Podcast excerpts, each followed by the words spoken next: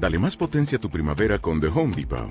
Obtén una potencia similar a la de la gasolina para podar, recortar y soplar con el sistema OnePlus de 18 voltios de Ryobi desde solo 89 dólares. Potencia para podar un tercio de un acre con una carga. Potencia para recortar el césped que dura hasta dos horas. Y fuerza de soplado de 110 millas por hora. Todo con una batería intercambiable. Llévate el sistema inalámbrico OnePlus de 18 voltios de Ryobi. Solo en The Home Depot. Haces más. Logras más. Capítulo 20. Más allá de las torres, aquel sector concreto de la fortaleza llamada Ketrakat Shed Mahir era un paisaje repleto de escombros y de llamas. Kexi e Isobile reagruparon a las escuadras y lograron reunirse con parte de la compañía que transportaba la segunda nave de desembarco del Ta-137, que había aterrizado en el interior del perímetro de la muralla. No se sabía nada del paradero del mayor Brundel. Ya se encontraban más cerca de algunos de los emplazamientos de cañones de mayor tamaño, por lo que se vieron sometidos a los efectos secundarios de sus disparos. Los emplazamientos, sobre todo las armas antiaéreas y las de alcance orbital, disparaban al mayor ritmo posible. El centelleo de las descargas iluminaba el cielo cercano, y el suelo se estremecía sin cesar. Era una sobrecarga para los sentidos. Era demasiado ruido para que lo toleraran los oídos, demasiado resplandor para que lo soportaran los ojos. No había voz humana capaz de hacerse oír en mitad de aquello. Creed se esforzó por encontrar un lugar donde ponerse a cubierto. En terreno abierto, el bombardeo era una experiencia sensorial tan opresiva como que a uno le colocaran una lámpara sobre cada ojo y la encendiesen y apagasen en rápida sucesión. Las descargas luminosas atravesaban los párpados incluso con los ojos cerrados y los iluminaban siguiendo el recorrido de los capilares sanguíneos. Creed llegó hasta una zanja de desagüe de rococemento y medio salto medio cayó dentro. Era un cauce que corría por el borde del patio y tenía el fondo seco y cubierto de cascotes. Pasó al lado del cuerpo de un guardia imperial que estaba acurrucado allí, como si estuviera durmiendo, pero ni siquiera el sueño más profundo relajaba tanto el cuerpo. Al final de la zanja alcanzó a una escuadra que se encontraba bajo el mando de Daniel, un aubercano al que Kexi había nombrado cabo. Peñasco estaba entre los soldados de la escuadra. Cruzaron una explanada repleta de humo y llegaron a lo que Creed estaba seguro eran los depósitos de munición de dos de los rugientes emplazamientos. Kexi se unió a ellos en algún punto del recorrido y los obligó a seguir hasta un muro bajo para después ordenarles con un gesto que se pusieran a cubierto. Al principio Creed no estaba muy seguro del motivo. Unos momentos después, vio unas pequeñas nubes de polvo que se levantaban en la parte superior del muro y se dio cuenta de que los estaban acribillando con armas de pequeño calibre, pero que era imposible captar aquel ruido en mitad del bombardeo. Morritos, una chica Colstead que estaba en el rig por discutir con un superior, tardó demasiado en agacharse. Salió despedida de espaldas y quedó tendida en el suelo, donde pataleó con fuerza durante unos cuantos segundos. Después, ambas extremidades se quedaron lacias.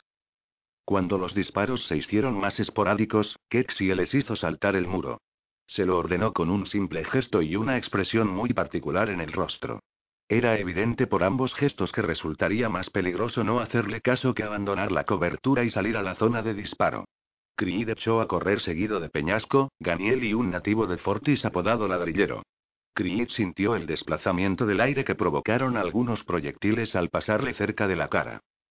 Llegaron hasta la cobertura que ofrecía una losa de rococemento volcada que un cohete había levantado del suelo de la explanada. Se pusieron a cubierto y comenzaron a disparar. De algún modo, era satisfactorio disparar por fin en respuesta. Eran sus primeros disparos en combate, aunque no podía ver contra qué disparaba. Kexie se puso a cubierto detrás de un enorme motor destrozado que estaba a unos 5 metros de la losa. Casquillo, Trasky o Rejotas se agazaparon a su lado. Otros tres no tuvieron tanta suerte. Avalancha cayó destrozado por varios disparos láser en cuanto abandonó su cobertura. El cuerpo casi desmembrado quedó tendido en el suelo con la chaqueta del uniforme ardiendo. Probable, un concienzudo nativo de Binar que junto a Ti y Amir había sido uno de los pocos candidatos de I en el RIP, había cubierto ya la mitad de la distancia que lo separaba de la cobertura cuando le acertaron en la rodilla y cayó de bruces en el suelo. Rodó sobre sí mismo agarrándose la rodilla destrozada, y le impactaron de lleno otra vez en la misma rodilla. El disparo pasó a través de la mano con la que se la estaba sujetando, por lo que perdió tres dedos. Probable huyó de dolor. Bardene se detuvo en seco y se dio la vuelta para ayudarlo, y le mataron en el sitio de un disparo en la base del cráneo que lo dejó tendido boca abajo. Un segundo más tarde, un disparo de cañón acabó de golpe con el tormento de probable. Cree cambió el cargador del arma. El polvo de roca y el olor a le hacían escocer los ojos. Una bocina a toda potencia resonó con un sonido largo y profundo, con un lamento parecido al de la sirena de una fábrica. ¡Ag, mirad eso! gritó Kexie. Krieg se dio la vuelta para poder verlo. A su espalda, vio que los dioses máquina acababan de llegar. Capítulo 21. Recortados contra un cielo cargado de llamas, los titanes llegaron a la orilla para arrasar Ketrakat Shed Mahir. Krieg ya los había visto en otras ocasiones, en libros y en pictografías, incluso en algunos desfiles para celebrar victorias. Hubo un tiempo incluso en que albergó la ambición de convertirse en un príncipe cuando fuera mayor, hasta que la aspiración a ser un honorable guardia imperial se impuso. En esos momentos, no era capaz de recordar el motivo por el que había cambiado de opinión. Aunque solo fuera por eso, lo cierto era que un príncipe estaba en lo alto de una máquina tremendamente blindada, lo que era mucho más seguro. Creed ya sabía que los titanes eran enormes. Lo que ocurría era que no estaba preparado en absoluto para la escala de su capacidad de destrucción. Se trataba del modo en que caminaban, demoliendo a su paso muros y paredes sin esfuerzo visible, y la manera en que sus extremidades, convertidas en armas, descargaban un final apocalíptico sobre sus objetivos, situados a mucha distancia de ellas. Había dos que atacaban la muralla de la fortaleza a un kilómetro más o menos a la izquierda de donde se encontraba Plit, pero este tenía la atención completamente fijada en el tercero, el más cercano a él, que estaba atravesando la muralla detrás de su posición. Estaba pintado de un color kaki mate, y en los costados llevaba marcados unos grandes números de color blanco. Avanzaba con movimientos lentos y pesados, como si padeciera artritis, como un anciano obeso que se tambaleara detrás de sus nietos. El torso y la cabeza se bamboleaban hacia adelante y hacia atrás con suavidad sobre las caderas con cada paso que daba. Se oía el chirrido de los engranajes, el siseo de los grandes pistones hidráulicos, el crujido del metal. El cañón vulcano, su brazo derecho, apuntaba con gesto lento y lanzaba andanadas de rápidos disparos aullantes para después ponerse de nuevo a apuntar y repetir el proceso. Creed distinguió unas diminutas luces bajo la frente, por encima de donde estarían las cejas, y le dio la impresión de que había captado el alma de aquella criatura, aunque sin duda tan solo se trataría de la iluminación de la cabina de mando. Estaba de su parte, pero a pesar de ello, lo aterrorizó, y aterrorizó a los camaradas que estaban a su alrededor. Era una máquina de guerra, y aquel era su hábitat natural. Creed tuvo la sensación de que no era asunto suyo estar cerca de ella. Para empezar, ¿cómo iba a saber que aquellos diminutos puntos que estaban a sus pies eran leales soldados del imperio? ¿Cómo sería capaz de captar esa sutil diferencia si con cada paso que daba derribaba lienzos de muralla convertidos en cascadas de ladrillos o arrancaba campos enteros de alambre de espino como si no fuera más que hierba alta?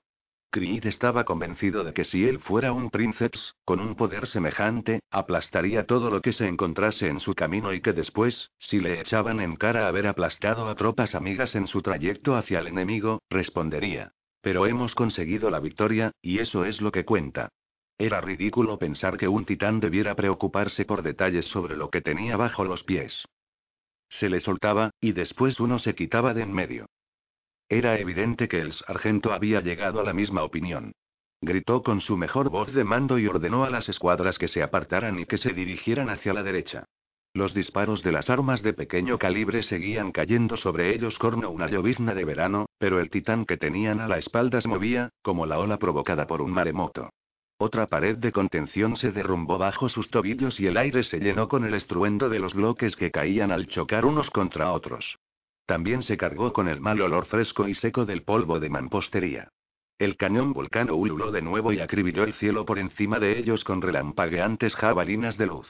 Creed notó que la piel se le erizaba y que los pelos se le ponían de punta cuando los cercanos disparos de energía cambiaron la ionización del aire.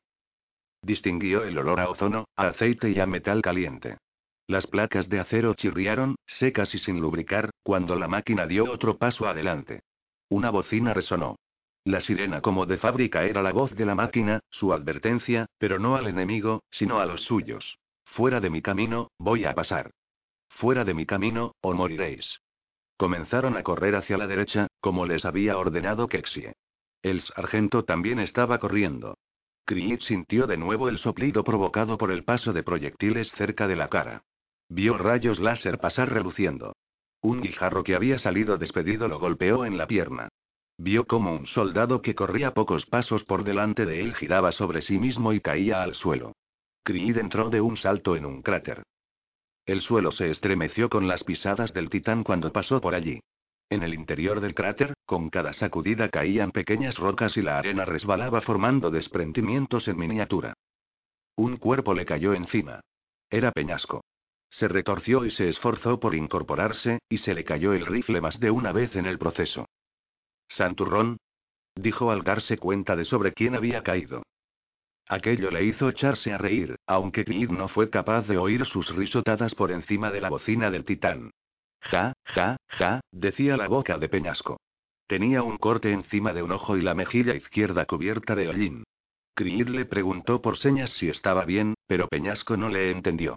Kaf le había enseñado cómo comunicarse mediante un lenguaje de signos. Era algo relativo al sigilo, algo de los fantasmas. Aquel recuerdo hizo que Creed torciera el gesto.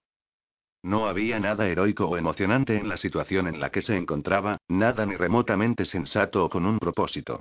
No era más que una lucha enloquecida y sin control, llena de miedo y de brutales imágenes de mutilación, todo sin un propósito claro.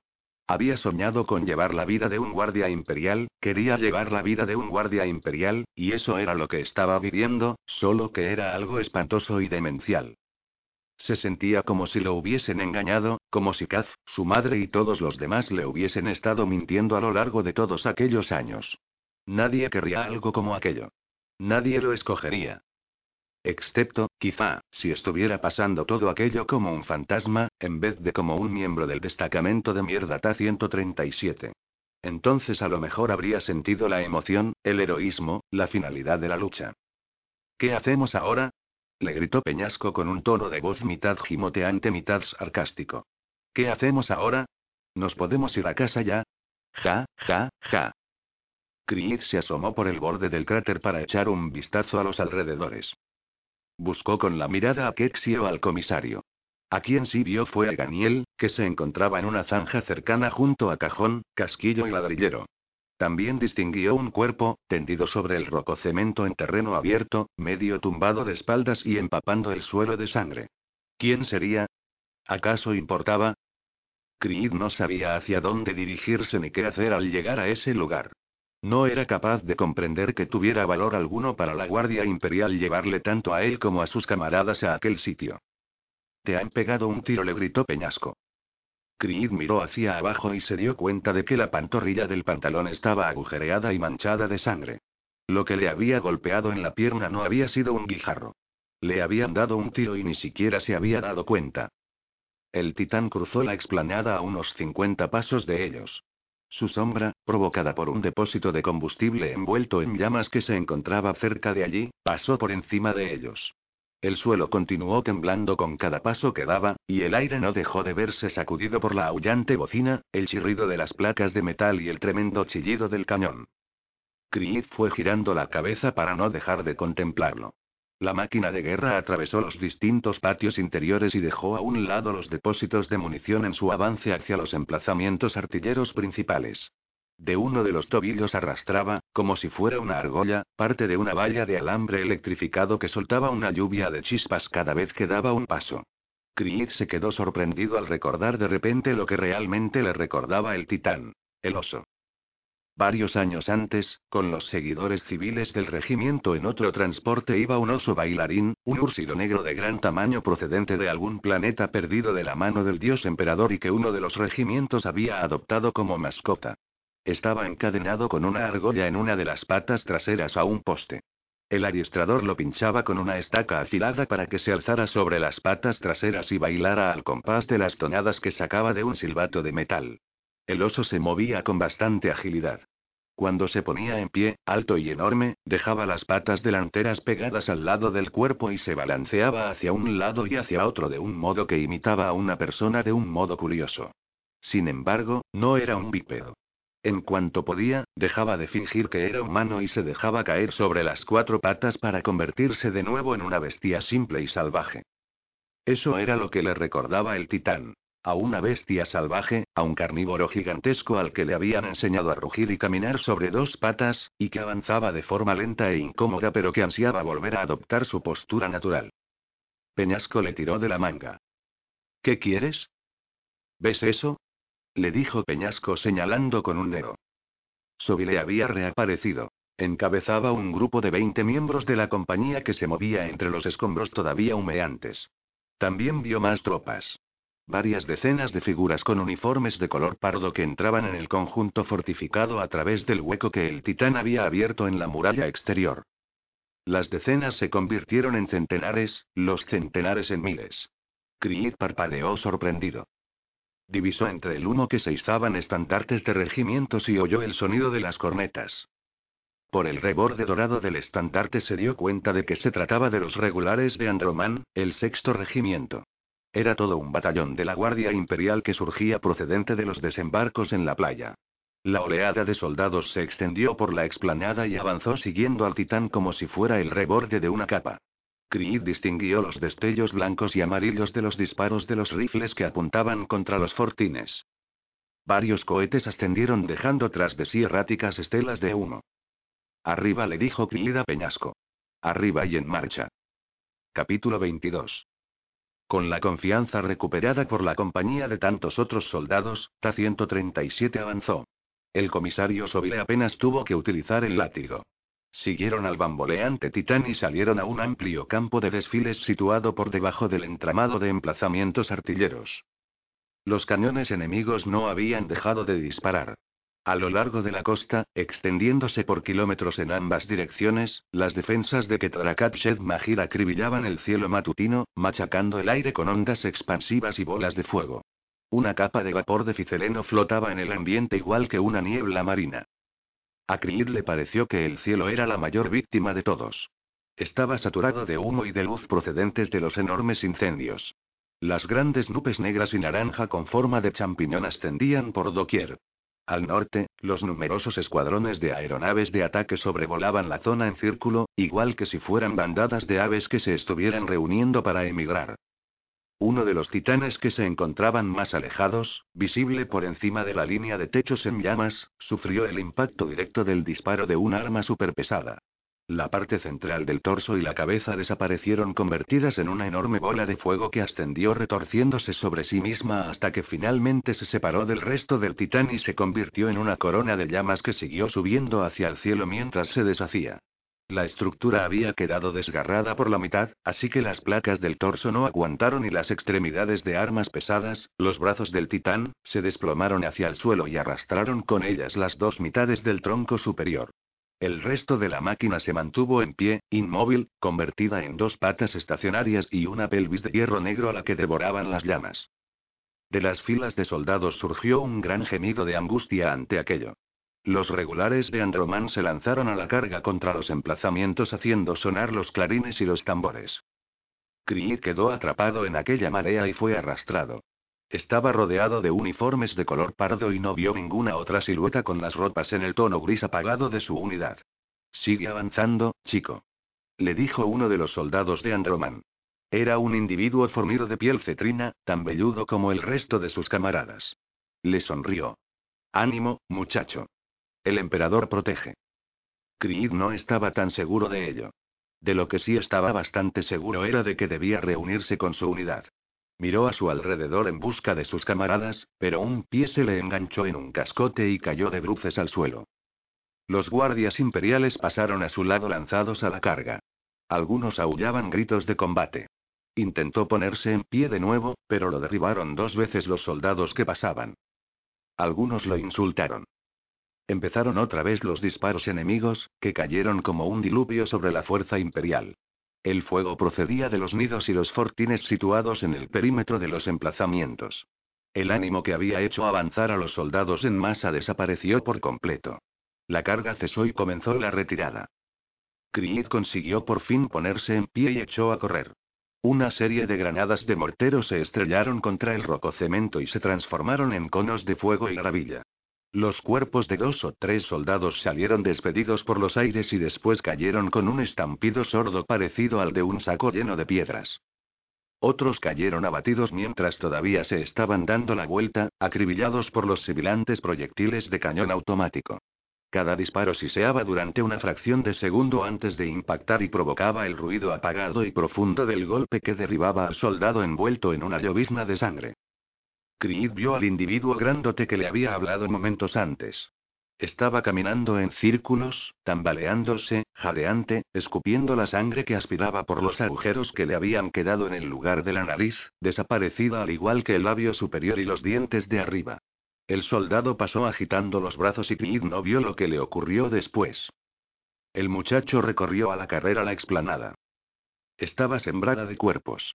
Los guardias imperiales de Androman se dirigían en masa hacia la izquierda para alejarse de la zona de tiro que se extendía bajo los emplazamientos.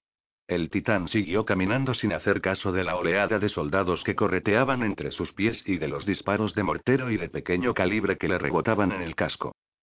Algunos elementos del Ta-137 se habían refugiado en una fosa de rococemento que llevaba hasta una pesada puerta de carga y descarga. La puerta en sí, de metal y con grandes remaches, estaba cerrada y se resistía a todos los intentos por abrirla. le vio a Creed, que se acercaba con otros que también habían quedado separados del grupo principal, y agitó el látigo en su dirección. Atentos a la unidad. Manténeos juntos, idiotas inútiles. Manténeos juntos y permaneced atentos. ¿Cómo vamos a conseguir cumplir los objetivos si no permanecemos unidos? A Creed le dieron ganas de contestarle a gritos. Quiso preguntarle cómo se suponía que iban a conseguir sus objetivos si ni siquiera sabían cuáles eran. Quiso preguntarle si él, Sóbile, tenía alguna idea de cuáles eran los malditos objetivos. Creed tenía una larga lista de preguntas por hacer.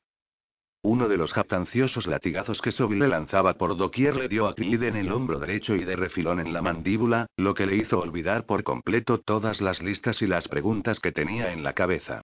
El cuero retorcido le rasgó la chaqueta del uniforme y le hizo sangre en la clavícula. Le pareció que se le había dislocado la mandíbula. Ponte en pie. Le gritó Sóbile, que no parecía muy interesado por el estado en que había quedado Creed. El dolor que éste sentía era tan agudo que apenas logró moverse. Los ojos se le llenaron de lágrimas con rapidez. Ponte en pie. Le volvió a gritar Sóbile antes de darse la vuelta hacia los demás. Os juro que despellejaré al próximo idiota que no permanezca atento. ¿Está claro? Enrolló el látigo y se dio la vuelta hacia el sargento Kexie, que estaba rascándose un arañazo que tenía en la curtida mejilla. Los soldados estaban agrupados en la sombra que ofrecía la zanja, todos jadeantes e intentando recuperar el aliento. Algunos estaban sollozando. Sargento, dijo Sóbile. Dividíos por escuadras y avanzad por la explanada, ordenó Kexie señalando el trayecto con el rifle láser. Atacaremos el emplazamiento más cercano, a ver si podemos asaltarlo y destruirlo. Las órdenes están claras, 137 rugió Sóbile. A vuestras posiciones. La artillería, situada a un kilómetro de distancia aproximadamente, había empezado a retumbar de repente como si fuera la sección de tambores de una gigantesca banda de música. El horizonte se iluminó por la serie de palpitantes resplandores. Más allá de la zanja, las tropas de Androman se estaban reagrupando para efectuar otro intento de cruzar la explanada de desfiles. Creed se puso en pie. Un reguero de sangre le salía del surco que el látigo le había abierto en la curva de la mandíbula, y el hombro le palpitaba por el dolor. Sentía cómo el músculo inflamado se le tensaba. Tenía dormidos los dedos de la mano derecha. Lo de colocarse en posición era una broma. De los 250 soldados que formaban la Ta-137 no había más que 40 agazapados en aquella zanja húmeda. Creed no sabía si eso significaba que los restantes habían muerto o simplemente estaban como ellos, perdidos y desorientados. Aquel grupo de la Ta-137 parecía ser la sección principal, aunque solo fuese porque en ella estaban el sargento y el comisario. Apenas quedaban vestigios de la organización de las escuadras o pelotones originarios, así que los soldados simplemente se apiñaron con la gente que se conocía entre sí hasta reunir el número aproximado de miembros en cada grupo de asalto. Creed acabó en el pelotón de Ganiel, junto a Orejotas, Casquillo, Trask y Cajón. Vio que Peñasco se encontraba en otro grupo, el del cabo Carvel. Peñasco tenía todo el aspecto de estar completamente confundido, incluso aturdido. El corte que tenía encima del ojo había comenzado a sangrar en abundancia. ¿Dónde está tu arma? ¿Dónde está tu arma reglamentaria, soldado? Le gritó Sóbile.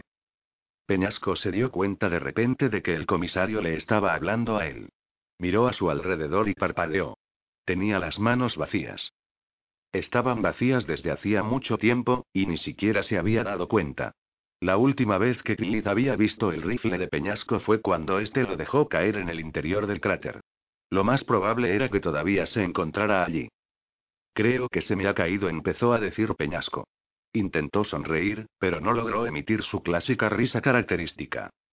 No, no, no, pensó Creed. Peñasco no tenía ni idea de dónde se estaba metiendo. No estaba pensando en absoluto. El rifle no se te cabe. El rifle no se te pierde. Un guardia imperial protege su rifle con su propia vida, y viceversa. Es algo básico y fundamental. Falta muy grave, artículo 155 le dijo Sóbile, y a continuación le disparó a Peñasco en la cabeza. El cuerpo de Peñasco se estremeció de abajo arriba, como si le hubieran dicho algo que lo sobresaltara. Estaba claro que no había sido algo divertido, porque no se rió. Peñasco cayó hacia un lado, convertido en un peso muerto, y la sangrante cabeza se golpeó con la pared de la zanja en el descenso. Por un momento, hasta la artillería pareció callarse. Era el primer 10-19 que Clint presenciaba. Se sintió asqueado. En un día repleto de despropósitos y de muerte, aquello era lo más repugnante que había contemplado hasta momento. ¿Alguien más? preguntó Sobile en voz alta mientras enfundaba la pistola. Todo el mundo apartó la mirada. Nadie quería mirarle a los ojos, ni mirar a Peñasco. ¡Ag, pelados cagones! exclamó Kexie. Si queréis ser unos guardias imperiales de verdad, será mejor que me demostréis a mí y al emperador lo que de verdad tenéis. A mi señal. El sargento sopló el silbato. Salieron de la posición, echaron a correr y dejaron a Peñasco solo entre las sombras. De la herida que lo había matado comenzó a surgir una leve vaharada de vapor. Capítulo 23. La escuadra del cabo Ganiel llegó a la esquina occidental del gran emplazamiento artillero sin más incidentes. Estaban sin aliento por la carrera a través de la explanada y tensos como muelles por el miedo de no lograr llegar a la meta de esa carrera. A sus espaldas, el humo envolvía a los escombros diseminados por doquier. Detrás de una de las hileras de almacenes se estaba produciendo un ruidoso tiroteo. El resplandor de los disparos y de los proyectiles trazadores iluminaba la parte baja del cielo. Vieron también a la escuadra del cabo Carvel desplegarse y correr hacia el extremo oriental del edificio. Les dispararon varias ráfagas de cañón automático, que sonaron casi cansadas, desde lo alto del techo. Los proyectiles levantaron pequeñas polvaredas alrededor de ellos. Visto de cerca, el edificio tenía un aspecto muerto y oscuro. No lo habían construido con piedra, sino con alguna clase de material sintético o polímero al que habían aplicado planchas de madera. Creed distinguió algunas secciones desconchadas de aquella resina a través de los agujeros que los disparos habían abierto en la madera. Al examinarlo con mayor atención le pareció menos un polímero que alguna clase de hueso o de tejido fosilizado. Le llegó un olor extraño al acercarse más. Era un aroma cálido, animal, algo rancio, un poco picante. No era del todo desagradable. El sargento llegó hasta ellos a la cabeza de otra de las escuadras. Seguid adelante. Les grunó. Es que no hay ninguna puerta, mi sargento le indicó Daniel. Un cohete pasó aullante por encima de ellos y provocó una enorme explosión al otro lado de la destrozada muralla marina, dos cachas, unos Thunderbolts, supuso Clyde, sobrevolaron los emplazamientos casi a la altura de los tejados y viraron para dirigirse hacia los distritos septentrionales de Ketrakat Shed Mahir. El paisaje urbano estaba repleto de miles de columnas de humo que se alzaban como árboles en un bosque. Sobile apareció con otra escuadra. Había encontrado al sacerdote en algún punto del camino. El individuo, sin la preparación física adecuada, jadeaba mientras murmuraba una plegaria de bendición a un soldado herido. La escuadra de Carvel rodeó la esquina oriental del emplazamiento. Habían pasado unos 30 segundos desde que desaparecieron cuando se oyó un chasquido sibilante que sonó en el aire igual que un papel arrugado y apareció un breve destello detrás de la esquina. Kexie ordenó a la escuadra de Daniel que se adelantara para investigar de qué se trataba aquello. No disponían de comunicadores personales. O no quedaban microreceptores para equipar a los miembros de la TA-137 debido a su repentina incorporación al servicio activo, o una tropa como esa no se merecía un equipo tan costoso. Disponían de un aparato comunicador con su correspondiente oficial de comunicaciones, un nativo de Colstec llamado Moyer, pero Creed no lo había visto desde que subieron a las respectivas naves de desembarco. Lo más probable era que estuviera muerto, lo mismo que el mayor Brundel. Ganiel, Creed y Trask se acercaron a la esquina oriental cubriéndose unos a otros con movimientos bruscos y nerviosos de los rifles láser. Orejotas y cajón los seguían de cerca. Al otro lado de la esquina había una amplia vía de servicio que llevaba hasta las persianas blindadas situadas en la parte posterior del emplazamiento artillero, la ruta de acceso para las pesadas vagonetas de los trenes de carga procedentes de los depósitos de munición. La zona había sido bombardeada de forma intensiva por los disparos de la primera fase. El bombardeo de la Armada no había acertado a destruir las posiciones de defensa, pero había arrasado de forma meticulosa una fila de búnkers vacíos que había detrás. La vía de servicio estaba sembrada de escombros y restos procedentes de los búnkers destruidos.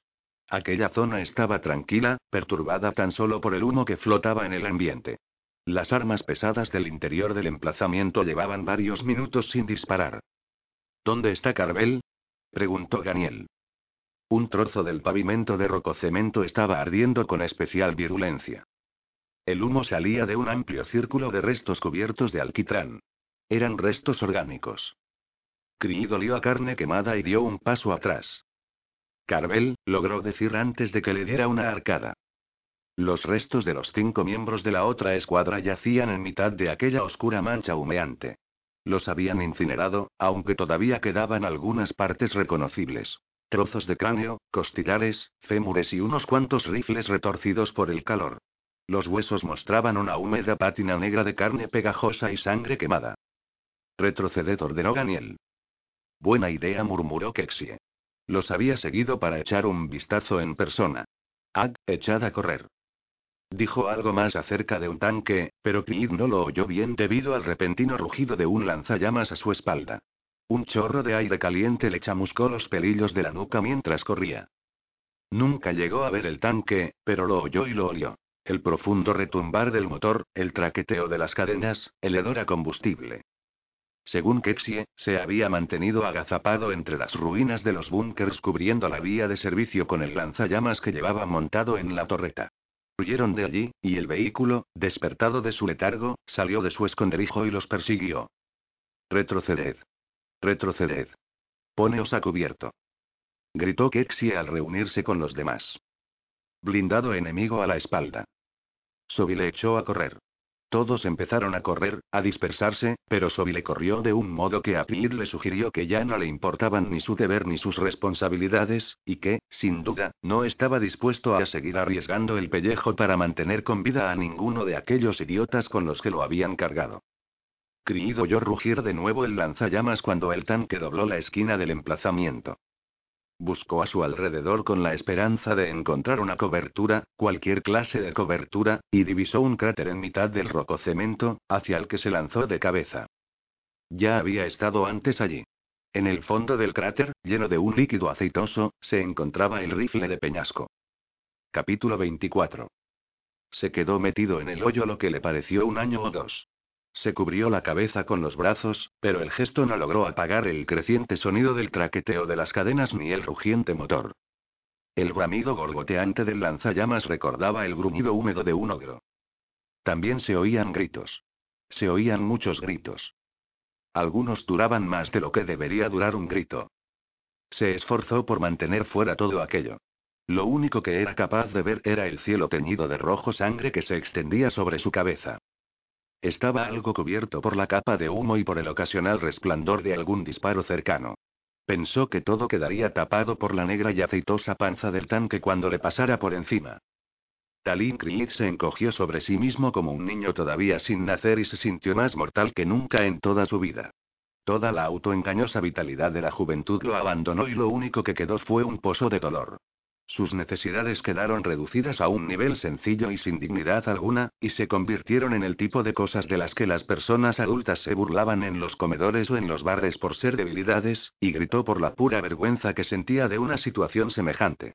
Por ejemplo, por encontrarse en un agujero en el suelo en mitad del camino de un tanque. En aquel preciso momento supo, con total y sorprendente claridad, que aquello le ocurría más tarde o más temprano a todo hombre o mujer que se convertía en un guardia imperial. Era el momento en que se enfrentaba al hecho de que todo aquello que se había vanagloriado de buscar, combates, gloria, cicatrices y una reputación, era, sin excepción alguna, algo quimérico, sin recompensa espiritual o física alguna, y que todo lo que había considerado como blando y débil, como algo cobarde, era lo que realmente importaba.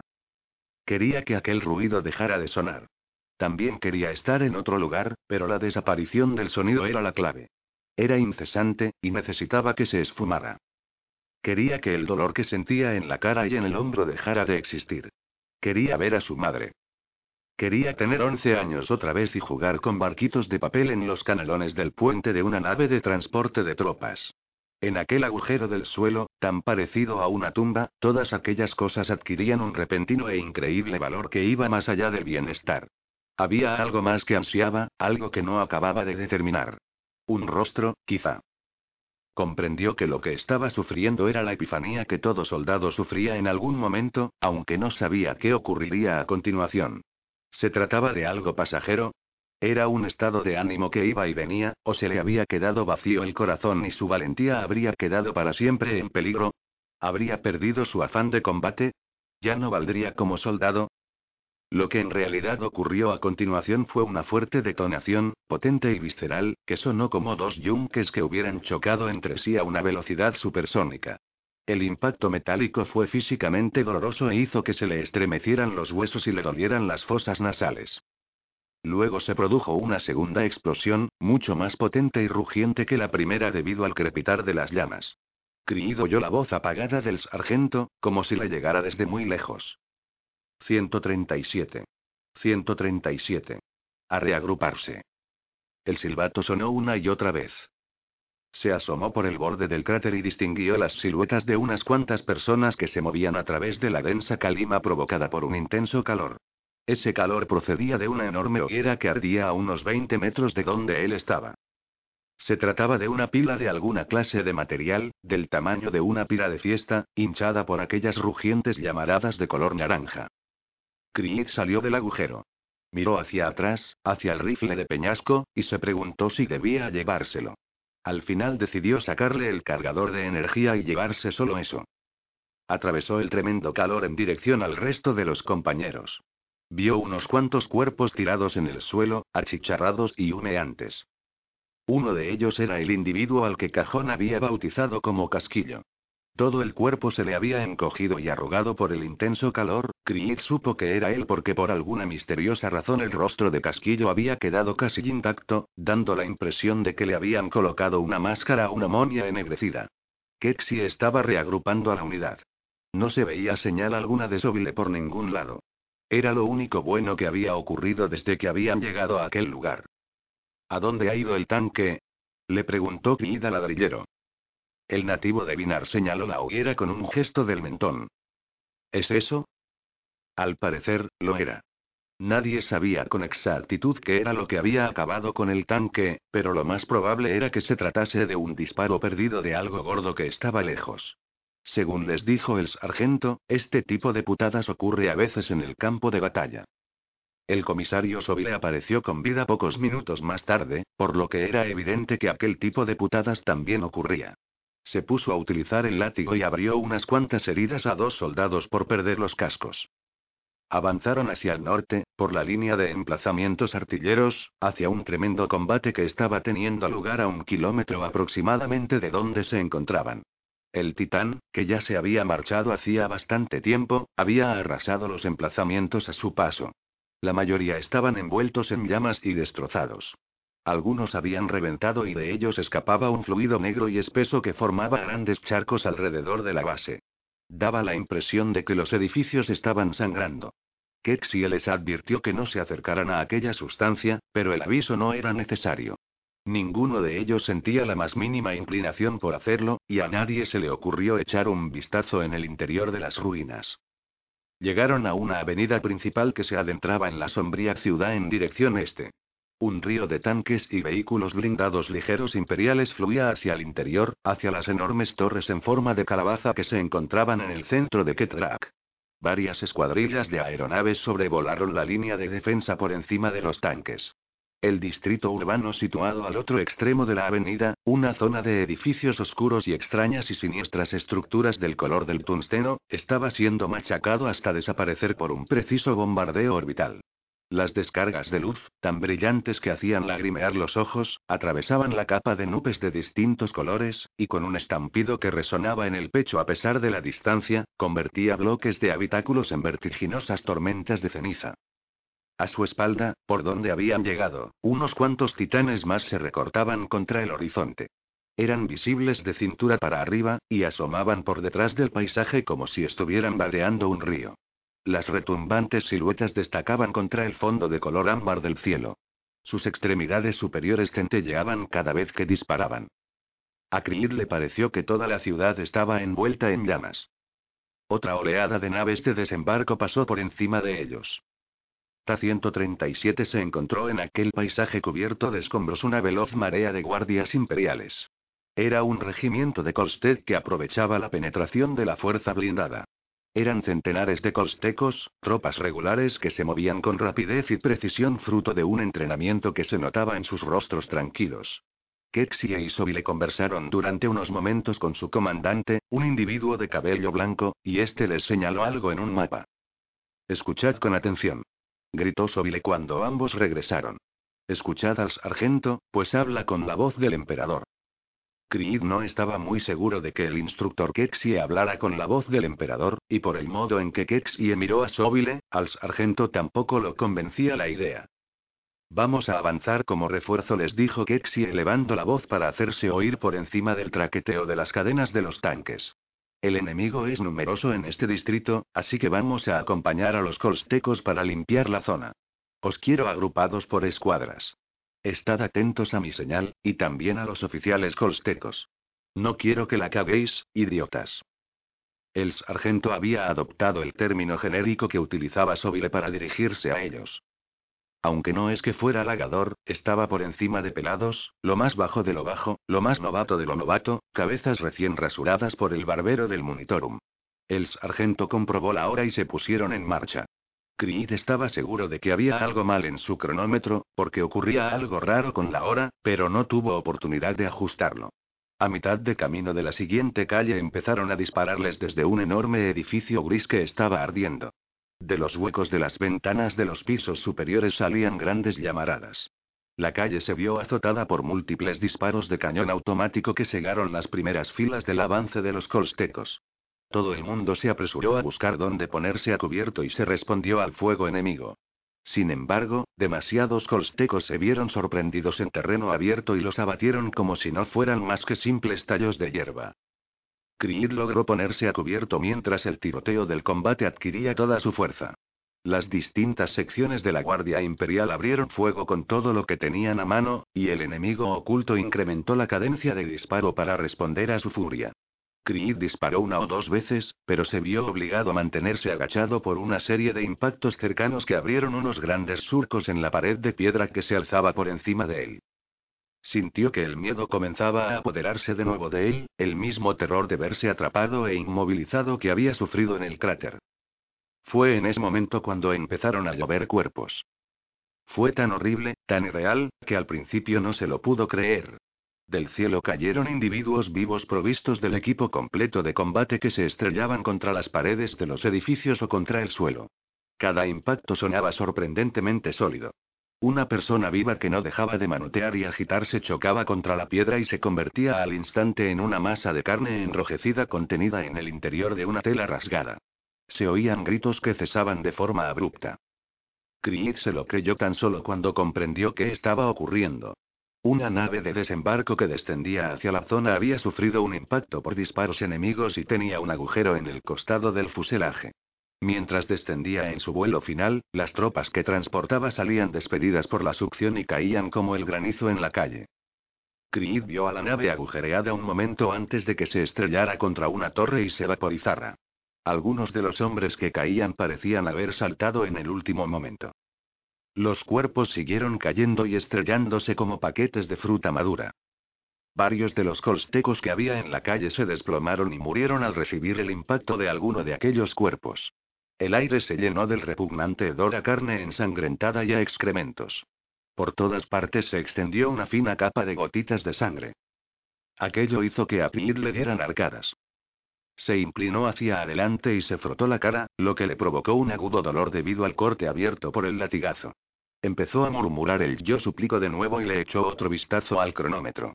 No funcionaba mal. La comprobación de hora había sido correcta, después de todo. Su mente se negó a aceptarlo, pero solo llevaba una hora siendo guardia imperial. No tenía sentido.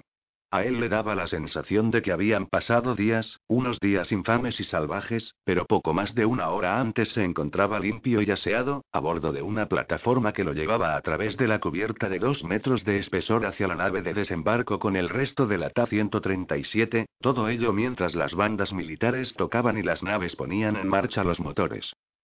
Una hora. Una hora de locura y de sangre. Una hora más salvaje que la suma de todas las demás horas de su vida. Y todavía no había visto al enemigo.